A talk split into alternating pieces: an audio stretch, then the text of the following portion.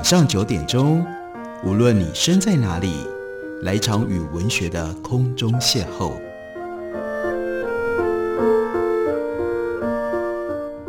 杨照谈书，邀您一同遨游文学世界，认识古今中外的经典之作。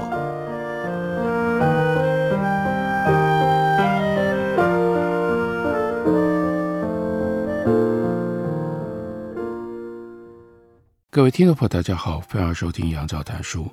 本节目以台北广播电台 FM 九三点一，每个星期一到星期五晚上九点为大家播出。我是杨照，在今天的节目当中要为大家介绍的这本书，书名叫做《监狱医生》，它的副标题是《围墙之后的痛苦与生死》。围墙之后指的就是监狱。这位作者 Shahid Yusuf，他的的确确就是在英国的一位全职的。监狱医生，而且他担任这样的工作已经有了超过十年的时间。他将他自己所看到的、所经历的写成了这本书。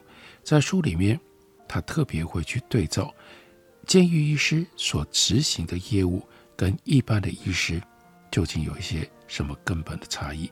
例如说，医疗咨询，这本来是两个人之间的对话，理论上它可能是世界上最简单的事。然而，有一些咨询比其他的困难。医生的角色是运用他们多年的培训，还有专业知识，为患者提供有关治疗方案的建议。建议不是告知。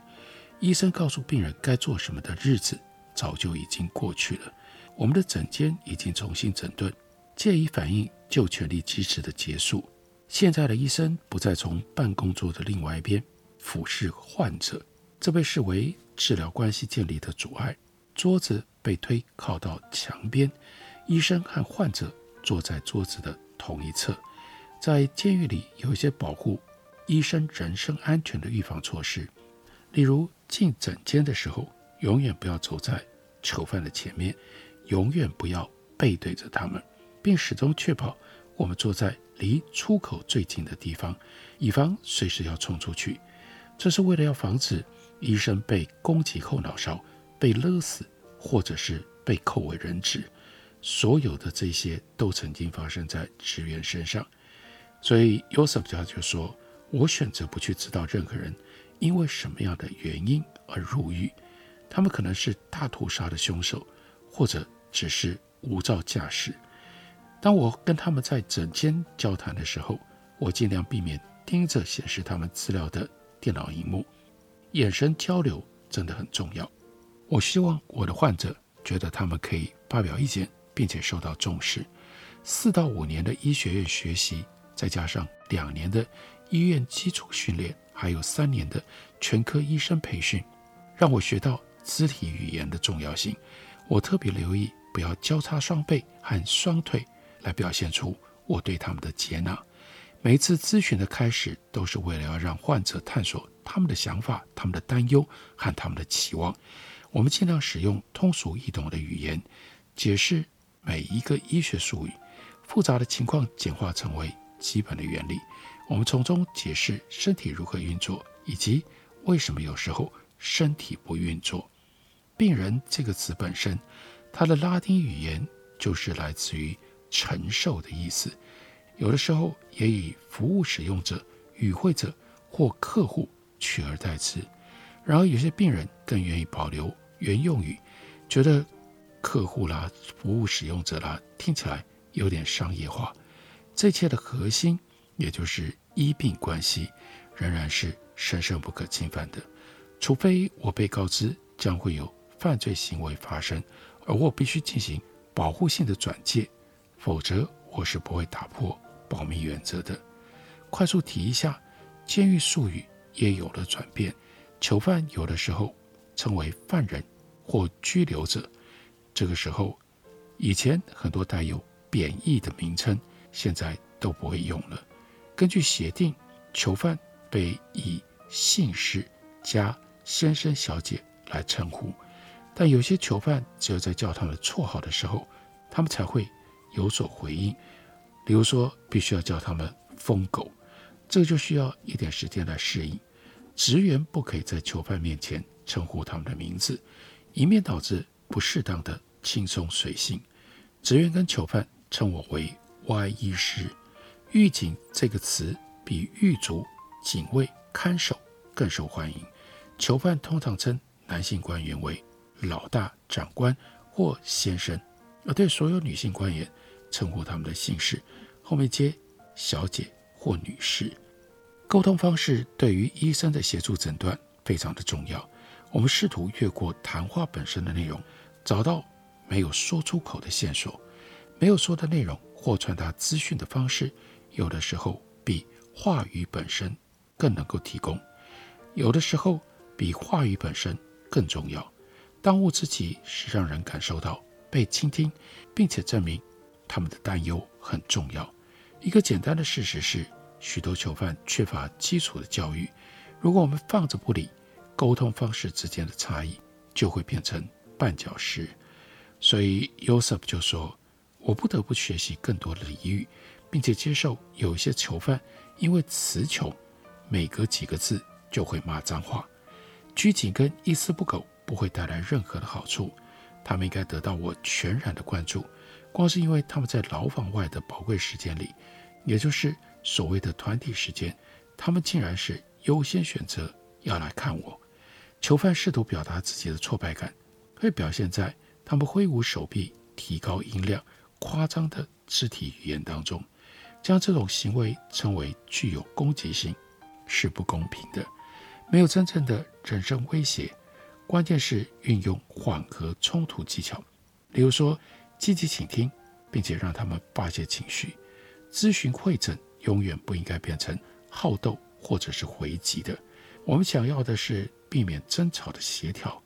我们对治疗过程达成一致，这种共识并不总是可行。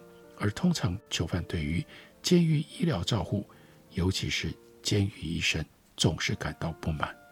在监狱当中，无可避免的，我们有的时候必须和蓄意恐吓的人打交道。难搞的病患往往有着。艰难的人生，他们学会用挑衅来应对挑战。这表示整个咨询过程当中，可能会有人冲进我的诊间，敲打桌子，对我大吼大叫，或者是威胁使用暴力。再多的点头和同理的声音，那些认真倾听的嗯嗯嗯啊，也无法安抚那些一直叫我蠢蛋的人。尽管面临所有的这些挑战，我还是以即便。最愤怒的病人也能够安抚，而在监狱里面闻名。我认为这是因为我听多过于我说。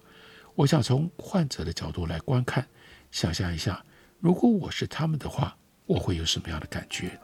或许还因为我不同于许多医生同事，我来自于工人阶级的背景，而我的许多患者都是我可以想象住在我成长街区上的人。我们在 Birmingham 长大的那个地区，一些邻居在家里面贩卖毒品，进出监狱，这是众所周知的事。有一次，我姐姐沙哈蒂不小心把车钥匙锁在车里，于是向我们的一位邻居求助。他非常好心的在几分钟内打开他的车，而且没有刮上任何烤漆。至于我，这些就是普通人。他们有他们自己的愿望，他们的挑战。有的时候，他们具备像开锁这样独特的技能。在我的诊间里，仔细的咨询和同理是基本的，但要让囚犯满意，仍然非常的困难。因为在开某些药物的时候，罪犯健康照护往往比社区医疗业务要来得更严格。许多外面买得到的药，在监狱里都是禁止的。通常，那是因为。他们可以被当作武器，或者是在监狱的黑市里交易。有一些药物必须谨慎使用，这常常就令监狱全科医生处于两难的处境。必须说明病人是要戒瘾，或慢慢减量和停止服药。在做出这个决定之前，有一个多专科团队叫 MDT 会召开会议来讨论每个案例。这些会议涵盖了。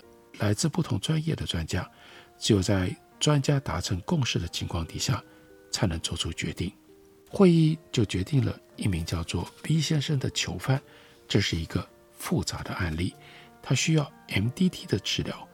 B 先生在最后一刻从另外一个地点移转过来，这件事是我们今天早上的第一要务。当我上班的时候，我的办公桌上有着他紧急转诊的影印资料。通常，当有人被转诊到外部医院的时候，医疗部门应该将那个人置于医疗拘留状态，以防止他们被转移到另外一所监狱。如果某人有即将看诊的预约，将他转移到另外一所监狱是不寻常的，但有的时候确实还是会发生。我还留意到有一个急救代码，据称 B 先生今天早上在移监的时候癫痫发作，然而他依然被送到我们这里，这非常的可疑。这显然是一次不恰当的移转，看来像是他之前的监狱正试图不要摆脱他。为什么呢？这是一个重要的问题，为什么？我们休息一会儿，回来告诉您。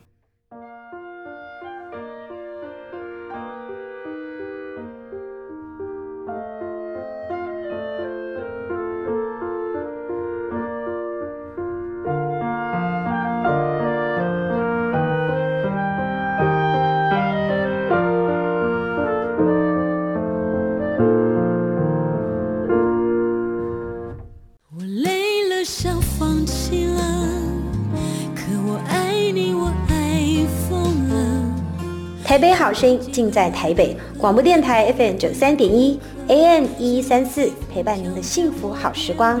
大家好，我是戴爱玲。可我想你想到我快死了，我不快乐，该怎么去割舍？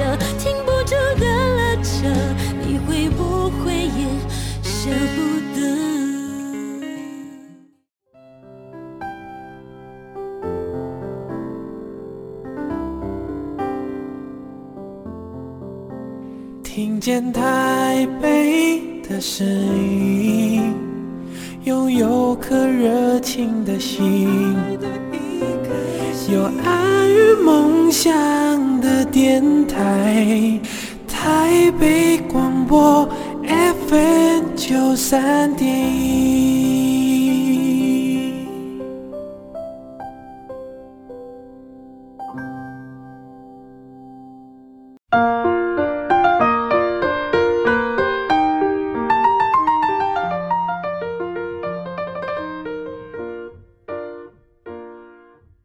感谢你去收听杨照谈书。本节目以台北广播电台 FM 九三点一，每个星期一到星期五晚上九点为大家播出到九点半。今天为大家介绍的这本书，书名很简单，也很直接，那就是《监狱医生》。担任监狱医生写下了这本书的人是 Shahar Youssef，他在英国担任全科医生，他全科服务的是监狱里面的囚犯。我们继续来看他如何写。V 先生的个案，他说：“我和我们的医疗单位负责人谈过，并建议他们应该要将 V 先生转回他之前的监狱，这样他才不会错过预约。”几个小时之后，我得知送来的监狱方拒绝接他回去。我打了多次电话给另外这一所监狱，但他们的医疗单位负责人和医生都没空跟我交谈，他们的电话无人接听，我的电子邮件无人回应。一些护理师就说我们被陷害了，就像一个非常烂的愚人节玩笑。他们猜测 B 先生是一个难产的病人，所以这个时候 B 先生只能够留在我们这里。我们就着手制定照护计划。所以我在助理的陪同下到 V 先生的牢房里去见他。B 先生低声说着他在药物滥用时中长期康复的历程。他五十岁了。但看起来比实际年龄要老，虚弱而且悲伤。他说他已经超过十二个月没有吸食海洛因了。我为此恭喜他。他戴着墨镜，我看不到他的眼睛。他说戴墨镜是因为他是盲人，而且他有听力障碍，然后是难以控制的癫痫，这是由于头部多次受伤所造成的创伤后遗症。他还说他的脊椎因为被殴打而严重受损。如果没有两根的拐杖，几乎无法行走，所以他常常跌倒。但是他的拐杖被报道处的监狱官员给没收了，因为他的移监资料上记录，他曾经把拐杖当作武器使用。护理师从仓库为他找到了一辆破旧的轮椅，他对此很满意。B 先生他谈吐应对得宜，诶，看起来是一个友善的人呢、只不过他吃尽了苦头。B 先生告诉我，他正在等待假释听证会，预计很快能够获释。我算了算，他进入监狱二十次。我无法想象这个在我面前坐在轮椅上、畏缩胆怯的人，怎么会有如此丰富的犯罪生涯。B 先生说，医生开给他普瑞巴林来治疗慢性背痛和坐骨神经病。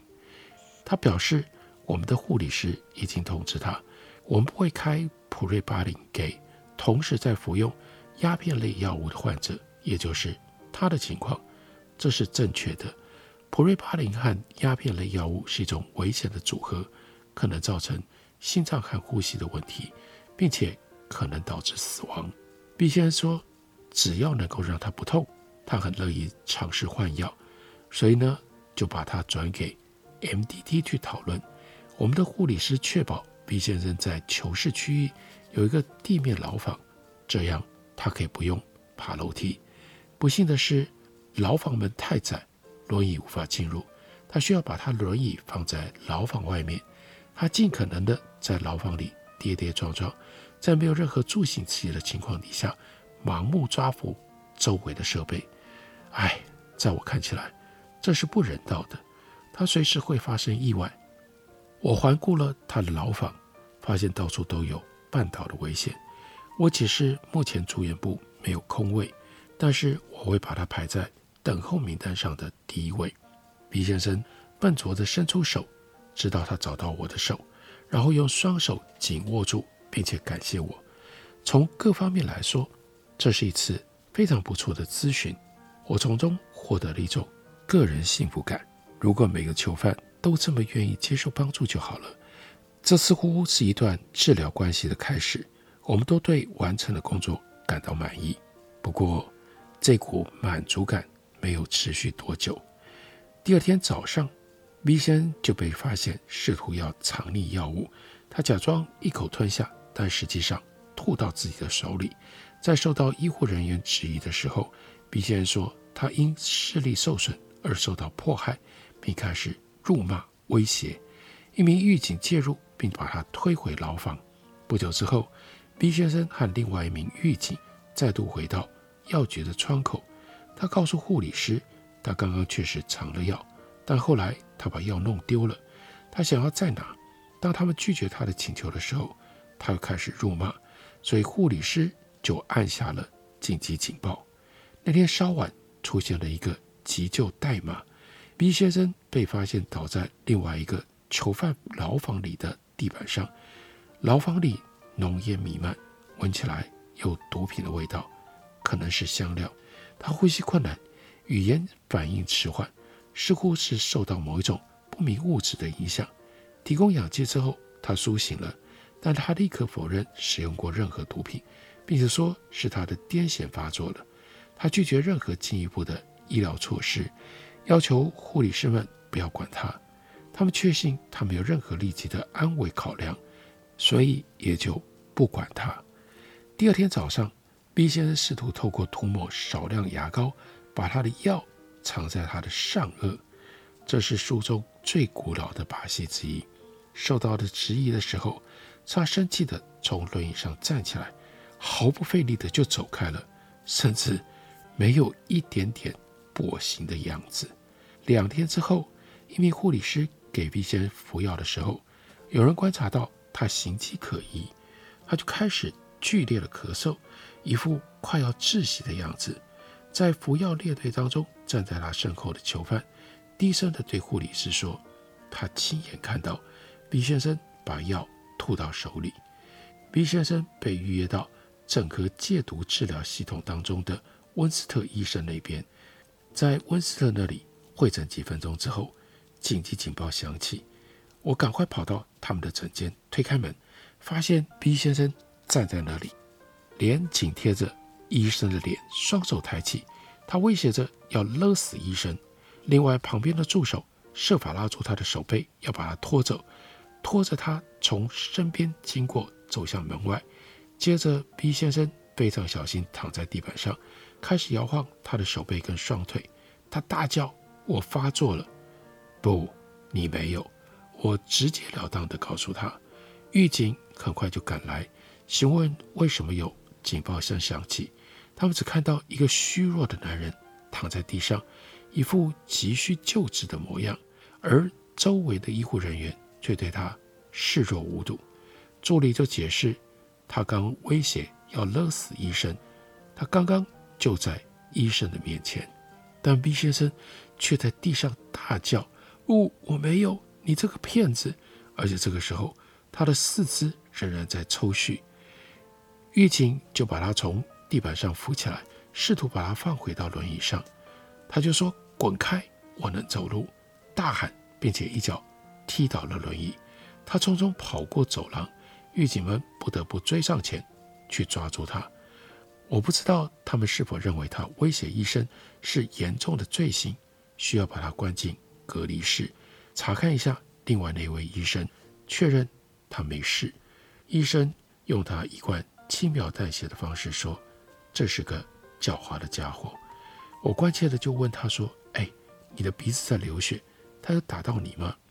他就告诉我说：“哦，那是因为我的血压，我今天早上忘记吃药了。”我递给他一张卫生纸，让他按在鼻子上，鲜血涌出。助理赶快带着他去厕所清理干净，而我用抗菌湿纸巾擦掉他键盘上的血迹。这位医生 Emily 有一种不露声色的幽默感。是个好伙伴，助理有着爽朗的笑声，在看到他人之前，整个走廊尽头会先听到他的声音。他们两个人合作无间，我们也成为很好的朋友。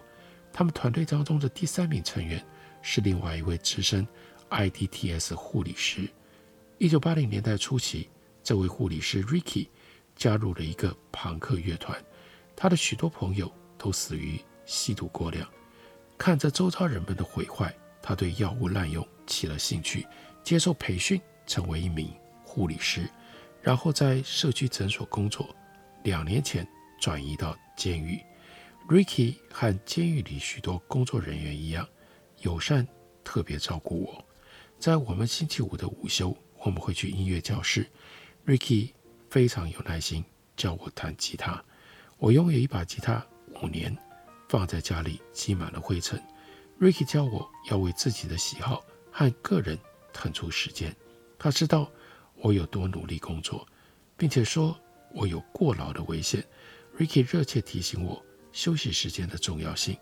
他是一个吃素的人，练习瑜伽和冥想，并且悉心照料着有机栽种。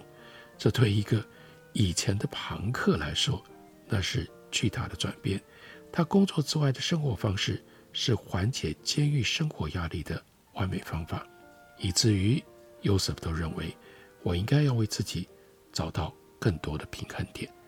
在这段文字里，Yosef 就描述，让我们如同亲身经历一样，看到这样难缠、非常会演戏，也不知道下一步会怎么做的监狱里面的病人。要面对这样的病人，医生们跟助理们真的需要自己本身具备有精神的强度跟精神的资源，这是很不一样的一种环境。在这样的环境里去当一个医生，和病人发生种种的关系，就构成了《监狱医生》这本书非常有趣而且有着洞见深度的内容。介绍给大家，推荐给大家。感谢您的收听，明天同一时间。我们再会。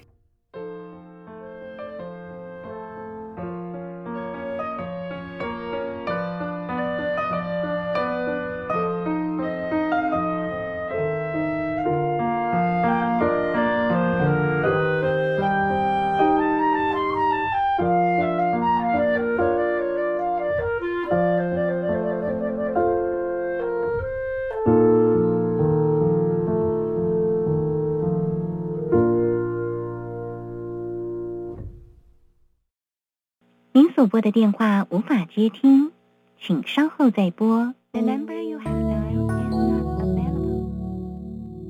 好想找人说说话哦。我在开会，等下打给你呢。需要的时候，怎么你们都不在身边？一九二五依旧爱我，卫福部二十四小时安心专线一直都在。生活没有过不了的难关，珍惜生命，拥抱希望。